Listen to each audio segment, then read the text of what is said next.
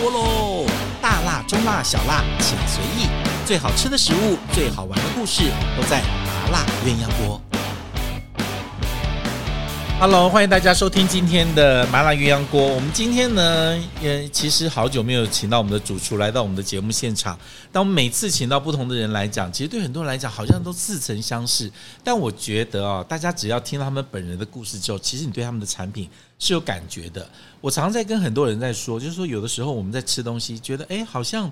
很好吃，说不出一个道理的时候，当你知道了这个产品它在创作的过程的时候，或者师傅的故事的时候，其实你对这个食物是有一个感情的。我们今天请到我们的特别来宾，也是最近在我们爱饭团东西卖的下下叫的山威蛋黄酥的老板、创作者，也是这个山威的创办人高奇威来到我们节目现场，我们欢迎阿威。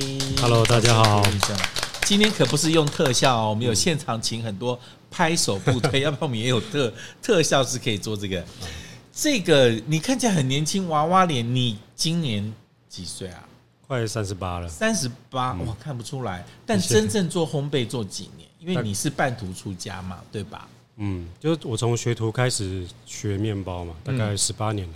十八、嗯、年了。嗯、但是我记得我看你的资料，其实你不是学烘焙的。不是，我本身是印刷科毕业，学印刷科毕业、嗯。对。 就觉得印刷没有前途，是不是？就没有任何兴 趣啊！就那时候只是为了要有个学校念，就是那时候也不知道读什么，就看成绩能上什么就上什么。 OK，所以那个时候就上了印刷，印刷对。哎、欸，在好学校在我们附近嘛？哦对，在大安高工， 所以你对这边是很熟的，蛮熟的。好，印刷完了之后，你是什么时候开始发现？你对印印刷没有兴趣，哦，印刷没有兴趣，可能早就知道。那什么时候阴错阳差进入到烘焙这个产业？嗯，就是高中毕业的时候，那时候因为就是家里有一些经济状况嘛，然后想说学一技之长，帮家里也让自己就是不用再跟家里拿钱。嗯嗯，OK。然后那时候也是在亲戚的介绍下去传统面包店学面包，就在台北吗？在木栅，在木栅也是木栅老店啊哦。所以那时候等于是应该是那种传统的面包店，对，那种台式面包，对，像很多葱面包什么的，那个肉松面包、菠萝面包什么之类的。对，那那个时候就从学徒开始做，对，在店里面大概做多久啊？做我那家店做了七年，那中间当兵离开又回去，又觉得那地方学到蛮多的，嗯，对，也是那个时候中间我们那家店有请一个技术顾问，那他会把一些流行的欧美资讯技术带来店里。那时候才是我开始真正接触到法国面包，因为最早的台湾的面包都是做一些台式的嘛，好，慢慢开始有一些欧式面包进来之后，台湾的这个传统面包店就开始会往那边靠近，当然他们会改成自己比较偏台的版本，对对不对？符合台湾的就是口感啊，就符合台湾的口感，就不是那么的纯欧式这样子，嗯所以开始就接触了。那你在第一个家面包店里面做时间很久、哦，对，做多久？从就是大概七年，七年对，从学徒当到主厨这样子。嗯嗯，那后面就自己出来做老板。对，七年之后就自己出来开店哦了。第一家店就叫三威，对，就开在木栅，开在木栅。 OK，就有地缘关系这样子。对，也是想要带给木栅人全新的一些产嗯品，因为那时候木栅来说，都还是以传统面包为主。所以那时候刚开始的时候，你的三威的烘焙的定位是什么？就是以欧式偏多的。在地面包店，那时候我听过你的店的时候，是我的朋友有跟我讲说，在木栅那边有一家这个店，然后我印象很深刻，就是他们开车经过，然后我们车停路边，然后全全部人杀下去，这样买完面包就走，这样。 我后来在想那家店到底是什么，我也想了很久，后来才记得是山威，所以那时候其实，在木栅店，你的面包店是特别的。因为其实很少有这样的一个形式的面面包店，因为传统面包店多嘛，嗯，对不对？嗯，真的生意很稳定，是一开始就很受欢迎，还是也经过一阵子调整跟磨练？应该前期刚开始创业那时候，前两年都不太好。等一下，我问一下，你跟老店有没有离很近？老店就你之前在木哎蛮近的，你 的老板不是压力很大，就有点。不太好，不太好。但是刚好你就是对那边比较熟。对，但是我们产品其实一开始我创业就定位完全不一样的属性。 OK。对，所以我对我来说我觉得还好，可能对前老板来说可能比较不礼貌。压力大对，哦。那你这个店大概你觉得营运到多久才算稳定，才有稳定的消费者这样子？应该在第三年左右。那时候其实就是偏欧式的，但是有调整，没有像那么纯欧式的嗯对面包嘛。那时候在你店里面最受欢迎的前几样面包是什么？其实还是属于比较日式的软面包，但不像台式那种那么油腻，还是有点嚼劲的。对，因像为什么？像一些芝麻牛奶啊，到现在还有在卖的。对，还有一些蜂蜜吐司。 OK，对那时候日式面包其实就已经开始大家就很喜欢了，对不对？对那你今天带来这个是什么？这是蜂蜜核桃乳酪巧巴达，蜂蜜核桃乳酪巧巴达，对，它就是无糖少油、橄榄油真的吗的？面团。好，先不要讲很健 康，我们都也没想要怎样。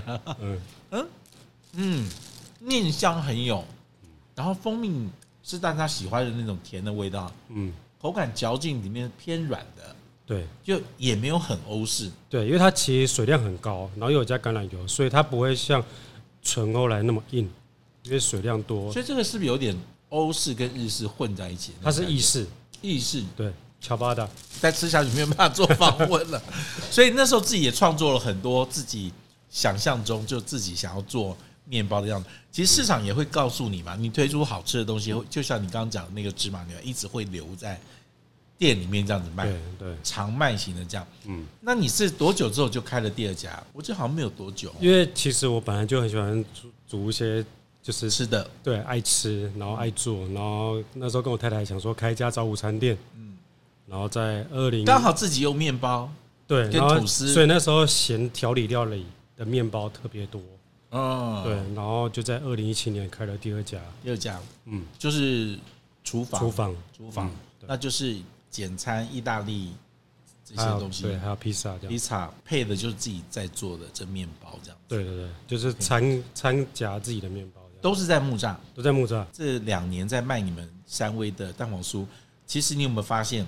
老实说，台北跟网络上很喜欢找名店，嗯哦，那没有吃过跟没有试过或没有听过的哦，他们可能都会哎、先迟疑一下，因为其实你发展的区域就一直在偏文山区那个地方，嗯所以你的粉丝跟客人在比较你有限比较比较就有限哈对，要打到全国甚至全台北市，其实都我们在讲三威的时候都花了一些力气在说你，还好你去年拿了一个冠军， 我们说哦去年的冠军，然后我们团长就问说啊去年才拿冠军，可是我们很早就卖他的蛋黄酥，我说对，人家蛋黄酥很早就开始卖了，嗯只是后面才拿冠军。 你自己做蛋黄酥是什么时候做的啊、真的认真做，这就是去年，就是去去年年开始的，所以我们去年刚开始卖的时候，就是你第一开年始认真做对，哇，那你这两年可以让大家受到 你欢迎你的蛋黄酥，不容易耶。有努力了。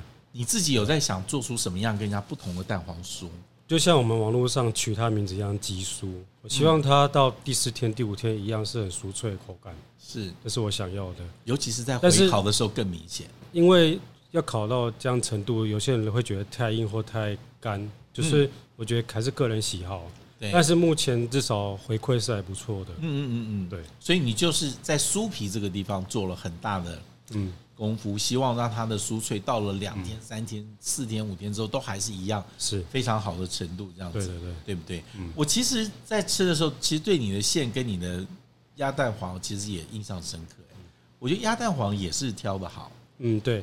我们今年在选蛋有选，就是重新挑选过新的厂商，嗯，对，在就是他会就是在出货的时候会提醒你，我今天腌了多久，然后可不可以敲，他会那边先确定 OK 了，然后我自己 OK 的话，他就敲，如果不行，我再可以再放。 ，OK。对，所所以以等于在原料这个地方就要很注意这样子。对我可以决定说我要它的腌制的时间够或不够。等下客人会不会看到三味蛋黄 酥，第一个想说：哇，这怎么这么黑啊？嗯哎我看会啊一下， 拿一个我来对看一下，来好，阿辉拿一个。这个蛋黄酥颜色是深的，就知道烤的颜色是久的这样子。是其实辨识度是很容易去做出的，算蛮容易的，我觉然后得一。段的辨识度。OK，好，那你自己在做蛋黄酥的，去年跟今年比较不同的改变是什么？就你的二点零版本，嗯，我觉得第一个就是面粉的比例，有用两种高，就是高筋跟中筋面粉的比例去拿捏，还有油脂的含量，都有还调有水分跟打的精度。有就比去年还要再酥一点，就是。，对，是。我觉得这个就是每年经验的这累积哦。但我觉得你们后面再开始做的，就比前面那些名店，我觉得速度会快。啊，前面我们不管看到任何的卖的很夯的这些蛋黄酥的这些名师，他们也会在进步。是啊，可是他们没有像你这样第一年、第二年就立刻就到位。那我觉得你的前面的基础就很好。你在之前比较没有在做这一类的，都是做面包、糕点类就少。对啊，因为我以前就没有学到这一块，就是算是自己摸索，然后自己去外面上课，然后去翻书，一直去尝试。 OK，那一直准备好了再推蛋黄酥。是，所以你这是后起之秀，而且是非常后起之秀。我还以为你已经卖了几年，去年我们才开始卖。原来我们去年开始卖，只是你的第一年就是了。对对所以今年是第二年啊，希望以后卖到秒杀这样子。对谢谢。然后呢，其实你的蛋黄酥以外的四宝酥，我其实去年印象深刻，是因为那时候我想说，哎呦，这四宝酥怎么那么可爱啊？感觉就是一个台湾做面包师傅出 来的，因为那些原料什么芝麻肉松什么，嗯都是我们面包吃台湾面包元素会有的，对不对？嗯你当初做这个四宝酥，应该也是用这个概念去想，是是不没是？错。嗯哪四款给我们介绍一下？铁观音柑橘、铁观音黑柑橘芝、麻、咸蛋黄、黑芝麻咸蛋黄、芋头肉脯，芋头肉脯、然后香菇卤肉、香菇绿豆这样子。我告诉你，其实也不能怪，就说不能怪我。其实我吃到那种甜甜咸咸的，像那个芝麻咸蛋黄、芋头肉脯，还有那个卤肉，这三款弄对我来讲是那种。就是我的死穴，就有带咸的那种甜的甜点，我其实是基本爱的。嗯但我那时候吃到你的东西，我就印象很深刻，就是说，哇，这一定是做台湾面包出来师傅会做甜点。嗯为什么要这样觉得？因为它不像，它一点都不像是开始学法式、意式、日式、西点人会用的食材，因为其实对那个东西的拿捏跟配比，它是要有一点点怎么讲，从小的一些文化跟味蕾的经验在里面的，所以一看就不是法式点心跟日式点心师傅做的，一看就是它很台，可是我觉得非常得我心，嗯，因为就是它好吃嘛，我觉得点心最后还是要好吃最重要吧。还是要好吃。但我相信那个东西，像芋头、肉脯、卤肉、芝麻，都一直在你的面包店里面会出现嘛。对所以你在做点心的时候，应该是得心应手，也试了几次这样子。对，算 OK 算是啊。你自己的面包店开到现在，为什么去年才突然才去？其实去年是我第三次比赛，国内的，哦，对之前参加过前面两次都是有优选跟佳作。 OK，对，那是想要出国比赛吗？还是这其样？实也是想挑战自己，看看自己有没有在进步，在进步这样。所以给自己功课。那我问你哦，你去年参加那一组是什么组？一样欧式，我三次都比的都是欧式都是欧式，那是要做法棍的吗？法棍的。法棍的欧式都要做这样子。嗯对，它最难的是什么最难就是发酵跟发酵的时间跟熟成吧。 ？OK，对，可是做这些东西因为很好玩嗯哦。欧式面包其实它跟环境啊、酵母啊那些一点点因素粉的时候就影响很大对，就影响很大哦。那你好不容易熟熟悉了。你在木栅的气温跟木栅的湿度，嗯可能换一个区域，可能就不是这样子，对，一定有点落差。有落差，对不对？对对对有想过，对不对？嗯，因为，所以我为什么说后来那些人去国外拿比赛冠军的都很厉害，是因为他不只克服了在台湾的这个这个状态，他必须换了一个国家，换了一个纬度，嗯，他换了一个季节，他的东西还可以做到这样，就真的不容易了。对，所以在练习的时候，其实要去模拟它现之后的环境跟湿度，都要可能去哦尽量模仿。比赛的名字叫什么？我一直背不起来。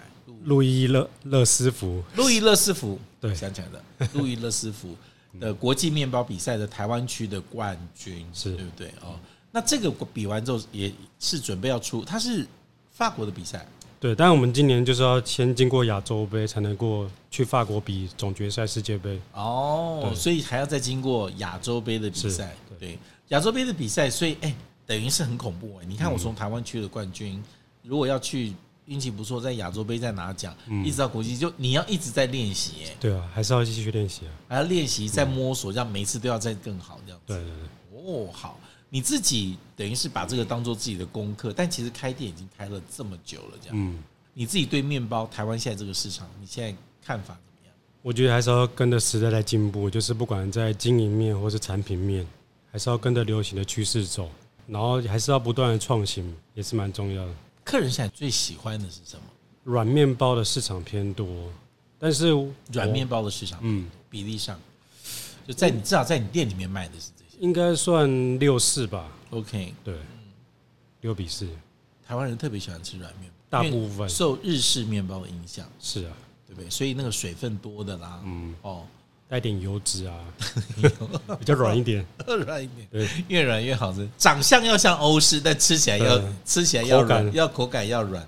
客人嗯这么难搞，这样子， 你自己常常推新品吗？我其实推新品都不不时不时，常常就是哎、今天想做什么就临时做了，然后就给门市卖， OK，还蛮好玩的。在创作这块，其实就是就是因为我本身有开餐厅嘛，所以对嗯食材味觉敏感度其实算蛮高的，所以很多东西我说会一时或宽度，对。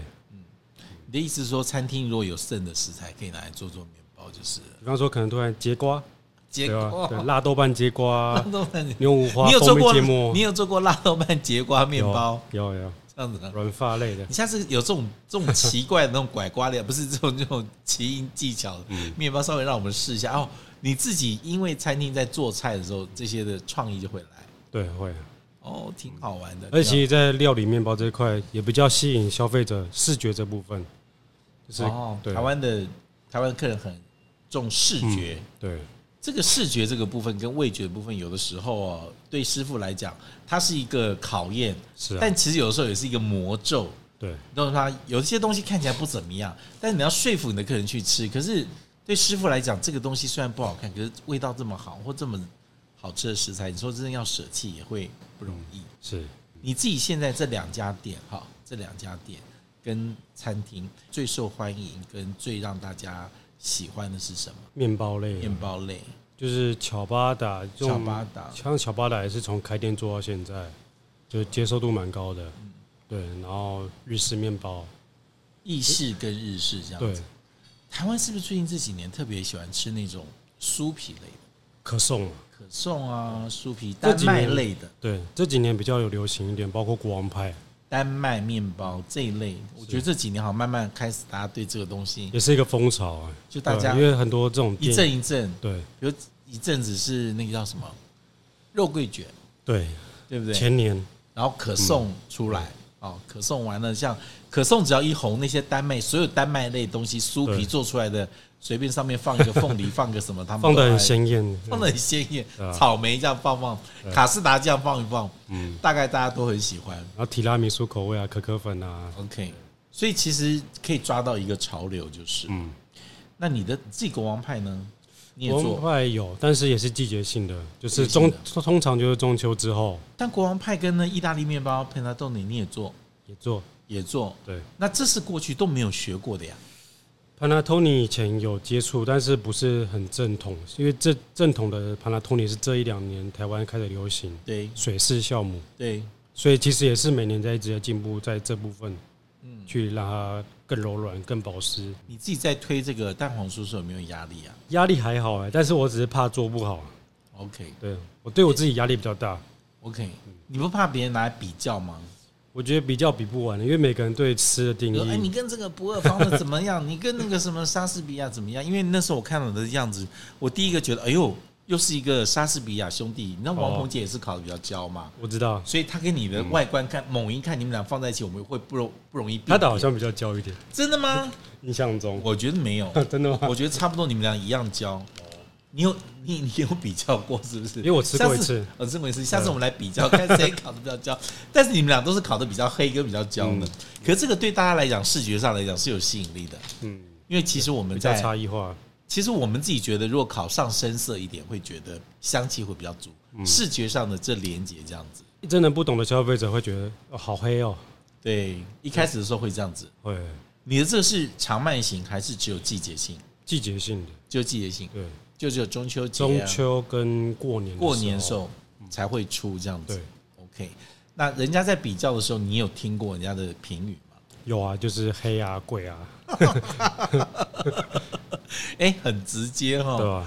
你其实不算贵啊，我不还可以你，还可以啊中，中等而已，因为你一盒是十二个吧，一颗八十五块，一颗八十五嗯，还好 吧？现在卖一百多的到处都是哎、对吧？九十几的很多哎、很多啊，对啊，我们打给陈耀迅，嗯陈耀迅一颗也是九十八，对啊，九八， 对不对？对吧？我所以听到最贵好像一百三吧，一颗，一百三，在我台中我我们好像有卖过一百三、一百五，是不是？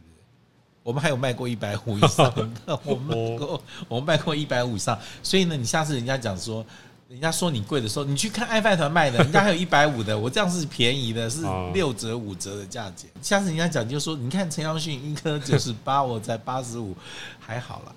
哎、其实不算，因为你看现在随便一个店卖到六七十，到处都是。很多然啊，后有一点点知名度，跟你在食材上做升级，跟功法上做升级的，你说卖到八十五，我都觉得有点小委屈了。但是还是会有人嫌贵，没关系，啊，闲货才是买货人。啊我通常都告诉别人哦，当客人嫌你东西贵的时候，你不要针对贵的问题去回答，你就问他说：“但是好吃对吧？”就是让吃好吃来说服他。是的，或者他说贵，你说嗯，我也觉得，但是真的很好吃，对不对？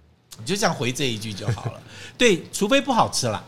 我觉得如果别人不好吃，就没有好论讨论是价格了，对嗯对不对？你再贵我也不会买，再便宜我也不会买，因为不好吃嘛。或我不喜欢，可能东西不错，那我不喜欢，那就没得讨论。但是你就问你的客人，你喜欢吗？嗯，好吃吧？对，那我们就是在这个地方下功夫是，你就叫他少吃就好了。 这样，今年预估你的销量跟去年比，今年应该比去年今年会比较限制，我们今年就是在出货日这部分有做有限，制。嗯对，所以量也有限制， OK，对，因为其实可是你不是已经有装工厂了吗？是有没错，但是我觉得人力这部分还是一个问题，所以我们会希望量就是差不多那样就好，不要负荷过头。嗯嗯嗯。OK，所以就是说，还是要考虑到你的装工厂的量跟人力的嗯是配置控制在一个阶，因为其实你知道，很多店不是不爱卖蛋黄嗯酥，你一做蛋黄酥之后，你其他的生产都会被打乱。是啊，就是变成要插进去安排排程就不不太一样。就那时候听陈耀迅说，他的面包全部做完，半夜留下来加班，对啊嗯继续做蛋黄酥，就是整个会打乱，可是也、也没办法这样。必须的。你自己的代工厂，我记得已经开始帮人家做代工了，对不对？嗯，有部分小代工，像哪一类呢？就是一些咖啡厅的一些吐司啊、哦发棍啊，然后德国面包、酸面包，就他们希望，就是说专门提供给他们，就做 B to B 这一块。嗯对，这一块其实在台湾市场算大的，算蛮多的。因为现在有一些好的咖啡店，他专注在自己的咖啡上面，嗯但也他也不希望旁边配的东西太差。对啊，对，因为我们碰过太多很好的咖啡店，然后旁边配的东西很差。上次我去吃一个很有名的汉堡店，嗯，那个面包太差，我就受不了，我都 哦很想把你们电话，哎、你去找谁家代工好不好？哦就是有的时候看起来好像面包不是主角，但你很可惜嘛，你咖啡跟嗯，跟烤肉跟汉堡都做得那么好了，就面包不行的时候，有点可惜啊。对，所以我认为这个是市场是大的。嗯，如果有机会，你们的代工厂的可以做到这一块，嗯其实对自己来讲挑战也很大，因为每一家给你的要求是不同，对，可以慢慢做这样。那你未来有什么计划吗？一样先把诶嗯工哎你的厂你的店已经不叫三威了，你的那个餐厅叫什么？不叫三威，是三微釉，叫三威 又，叫对，原本是未来厨三房威，哦，对原本叫未来厨房，嗯但现在叫三威又。对。 OK，好，未来计划来讲一讲。未来计划一样，先把现有的店面去慢慢经营好，你可不可以跨出木栅区啊，来大安区试试看，挑战一下继续开店目前是没有这个规划、啊，哦 OK，因为我觉得人力问题还是比较受限于就先守好这三家店这样对子。对，毕竟我本身是技术者出身，所以在经营这块还是比较弱势一点，所以并不会想说多开很多店。就是把现有的生产线跟销售顾好对，也就可以了，这样子。所以呢，也希望上了我们节目跟你的产品在爱饭团上架之后，其实让木栅区以外其他的其他十一个行政区的也认识，其他台湾各地的看到，因为在台北的文山区有一个很棒的小小的这个店叫山威，他们的蛋黄酥跟面包都好吃。今天谢谢你来我们节目里面讲你谢的谢故事，这样子。当然，我觉得对很多人来讲，能够在那么年轻找到自己喜欢的方向不容易。你自己是爱吃面包的吗？很爱所以当时要你去面包店打工，就觉得我可以吃免费面包。没有啊，其实那时候也不会，说实话，也不知道自己多爱吃面包，只 是觉得面包很好吃，但进去之后发现真爱吃真。爱吃，对吧？爱吃又爱做这样，然后到那个店里面，是不是老板都快你做坏的东西都被你吃掉了？也不会，哎 我哦，我觉得进去之后发现自己原来这么爱吃面包，然后对自己把兴趣跟工作结合在一起，嗯，是很棒。是的，好，非常谢谢这个山威的创办人高奇威，今天来到麻辣鸳鸯锅，跟我们聊的他的这个故事，我觉得很好玩。在每个师傅身上都可以看到他们对产品的想法跟热情，但是我有发现你是跟台湾市场是紧紧扣住的，没有那么理想性，但是呢又把的创意注入在你的产品当中，对吧？算是就是很爱赚钱的那 个，先把面包卖掉比较重要。 来，我们为大家介绍的是山威的蛋黄酥，已经在爱饭团上架了，所以大家有机会的话，我们量也不多，大家把握时间，今年中秋节试试看，在这个市场上虽然是后起之秀，可在非常多，我告诉你，我们有很多客人。他们也不知道你的名字，也没听过，但是吃到你的蛋黄酥之后，就决定下单了。这些人，我都觉得这些叫不叫黄不不到黄河心不死，就是他非要看到东西吃了，他们才发现原来好的东西是可以重新去认识的。我们也希望可以认识你的人越来越多，嗯，好不好谢谢，加油，继续你的蛋黄酥，我们也继续努力卖你的蛋黄酥。我们下次大家如果有机会要啊去木栅，记得去山威烘焙吃它更棒的其他的面包。今天谢谢奇威，谢谢你，谢拜拜。嗯拜拜。如果你喜欢这一集的麻辣鸳鸯锅，记得帮我们按五颗星哦，还有记得订阅跟分享，毕竟这么难听的节目不能只有你听到，对不对？